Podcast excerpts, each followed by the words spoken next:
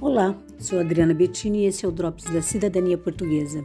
E o assunto de hoje é manifestação de interesse. Então vamos lá. Você sabe o que significa? É um processo de legalização para quem entra como turista em Portugal e decide fixar residência no país. Quando você manifesta interesse em permanecer em Portugal, seu status passa a ser de ilegal para em regularização. Como solicitar autorização de residência via manifestação de interesse?